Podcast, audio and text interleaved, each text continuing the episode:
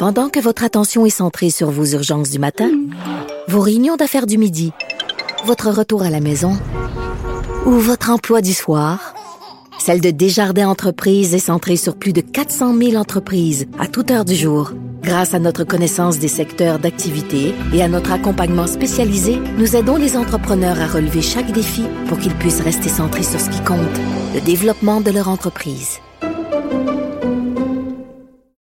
Parce qu'en immobilier, faut être à son affaire. Suivez les conseils de nos experts. Via Capital, les courtiers immobiliers qu'on aime référer. Bonne écoute. Économie, finance, affaires, entrepreneuriat. Francis Gosselin. Bonjour Francis. Salut Mario. Tu veux me parler d'électrification des transports au Québec? Ben oui, et en particulier d'une nouvelle qui est très en fait c'est le manufacturier Saint-Eustache Novabus, qu'on connaît là, assez couramment au Québec, qui a reçu là, euh, en tout et partout euh, commande pour 1229 euh, autobus électriques, ce qui est quand même une quantité importante d'autobus individuels. le tout là, pour la modique somme de 2 milliards de dollars et ce sont des autobus électriques. donc c'est une très bonne nouvelle. Des autobus de ville, de, de transport collectif? Oui, oui, là, de transport collectif, effectivement. Là, donc, tu peux bien t'imaginer les, les autobus, notamment de la Société de transport de Montréal, qui d'ailleurs à elle seule représente à peu près la moitié là, de la commande dont il est question euh, dans la nouvelle. Euh, ce qui veut dire, donc, euh, ça je le savais pas, je, le devinais, là, mais que Montréal notamment s'engage dans la voie d'électrifier tout, tout son parc là, autobus à l'horizon 2030. Et donc, ça aussi, c'est une bonne nouvelle. Évidemment, dans l'objectif d'électrifier les transports de manière générale, c'est bien, mais aussi Mario, parce que comme tu le sais, les autobus électriques, ça n'émet pas de particules dans, dans, nos villes. c'est beaucoup plus silencieux également. Là, donc, c'est plutôt une bonne nouvelle. Puis savoir que ces autobus-là vont être fabriqués euh, à, un lancer de pierre de chez nous. c'est aussi une très bonne nouvelle. Puis, on se posait beaucoup de questions ces derniers temps, à savoir le Québec, est-ce qu'on est toujours, est-ce qu'on a toujours notre place avec l'annonce de Volkswagen, de Mercedes, etc., qui ont choisi l'Ontario? Ben, de savoir que euh, entre Novabus d'un côté, puis Lyon Électrique de l'autre, puis euh, plusieurs autres acteurs de la filière, ben, le Québec a, a sa place là, dans la filière d'électrification. Québec a sa place, mais Volkswagen en Ontario quand même, l'ampleur. Moi, ça m'a donné un coup. Là. Tu dis, OK, à Bécancourt, ça va être... Je dis pas que ça va être ici, là, mais les vraies grosses affaires vont encore être en Ontario en automobile. C'est comme... Euh, c'est la pilule qu'il faut avaler quand même. Ouais, ben ce qui, ce qui à la limite, tu sais qu'il y a des manufacturiers qui choisissent euh, l'une ou l'autre des provinces, c'est pas euh, c'est pas fâchant, Mario. Euh, on sait que l'Ontario a cette proximité-là, même géographique, là, avec Détroit, avec plusieurs centres de production américains.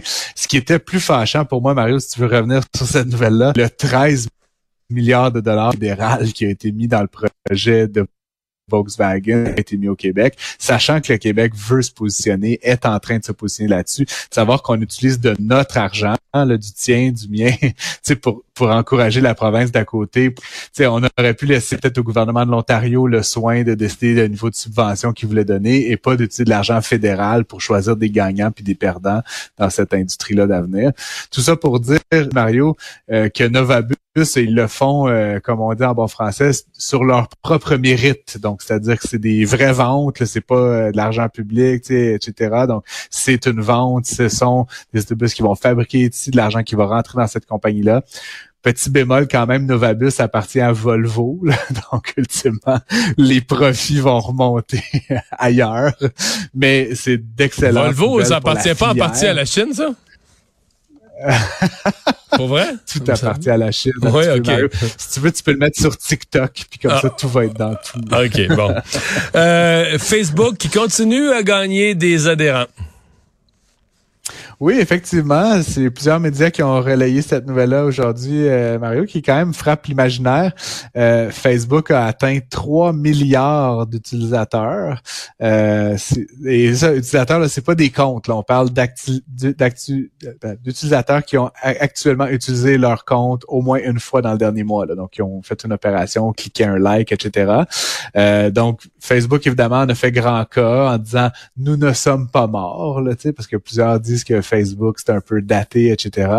Euh, par contre, quand on regarde un petit peu la démographie de Facebook, ben comme le réseau social hein, qui a un peu plus de 10 ans maintenant, c'est une démographie qui est vieillissante. Donc essentiellement, ça veut dire que les utilisateurs de Facebook, c'est moins les jeunes d'aujourd'hui qui se penchent souvent plus vers des Instagram, qui appartiennent aussi à, Facebook. Euh, Mais Snapchat et TikTok aussi, qui appartiennent pas eux à, TikTok, à Meta. Exactement. C'est comme euh, plusieurs médias l'ont rapporté, c'est vraiment le TikTok, surtout le l'épine dans le pied de, Facebook actuellement. C'est une société chinoise, peu probable que Facebook réussisse à mettre la main là-dessus éventuellement. Euh, donc c'est euh, c'est cette guerre là qui est en cours. Ceci dit, Facebook a quand même rafraîchi son algorithme de vidéos, etc un peu en calquant à l'identique euh, TikTok. Donc maintenant, il est possible de regarder des vidéos en rafale, des vidéos courtes, euh, recommandées en fonction de l'historique de visionnement de hmm. l'utilisateur.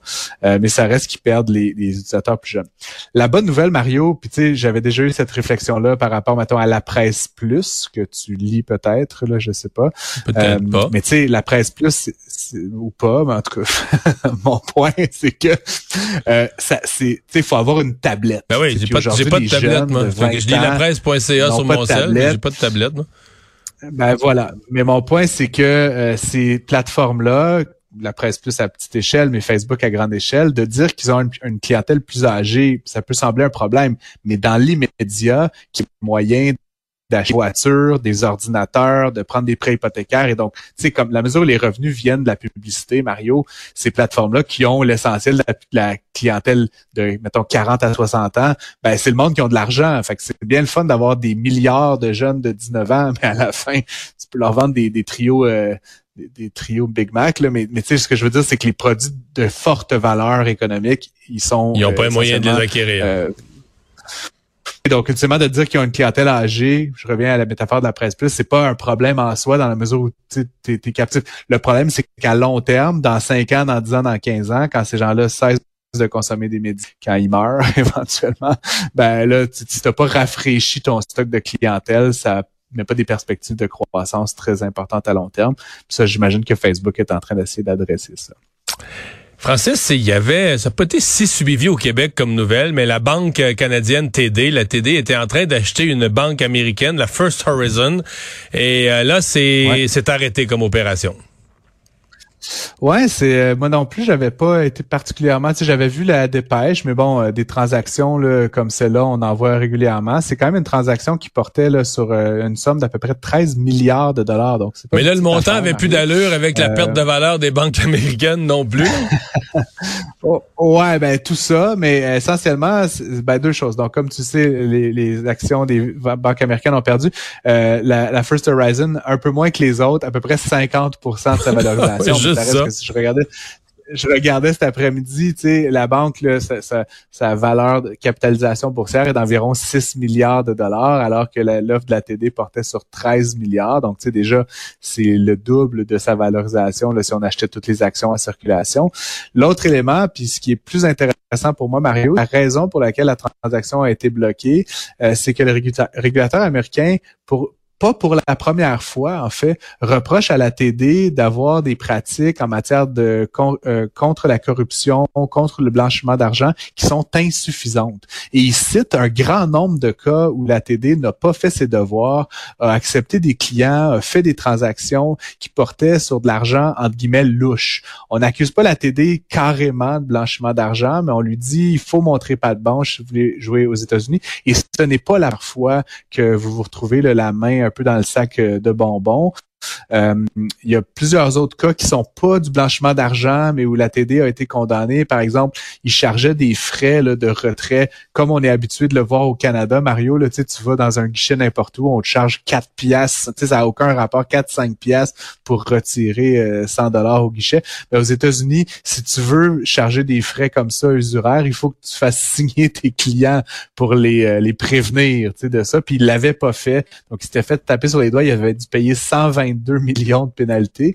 Euh, et encore plus récemment, là, sur une histoire de, de schéma de Ponzi là, qui avait été euh, dévoilé, il avait dû payer plus de 1 milliard de dollars de pénalités. Donc, en gros, tout ça pour dire que la TD là, aux États-Unis euh, ne se font pas beaucoup d'amis ces temps-ci. Là, c'est un deal qui avait toutes les apparences de d'une marche dans le parc, puis qui finalement se fait bloquer, encore une fois en raison de l'incapacité de la TD de montrer pas de blanche, de mettre en place des dispositifs euh, contre le blanchiment d'argent. Puis ça, tu sais, les banquiers, quand ils sentent un dollar, ils prennent un dollar, mais des fois, ben, ça les empêche de faire des projets structurants comme celui-là.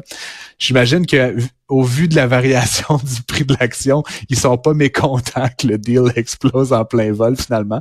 Peut-être qu'ils vont se, euh, se reprendre à 6 milliards dans les prochaines ouais, effectivement. ça, sera, ça sera à voir. Merci Francis, à demain.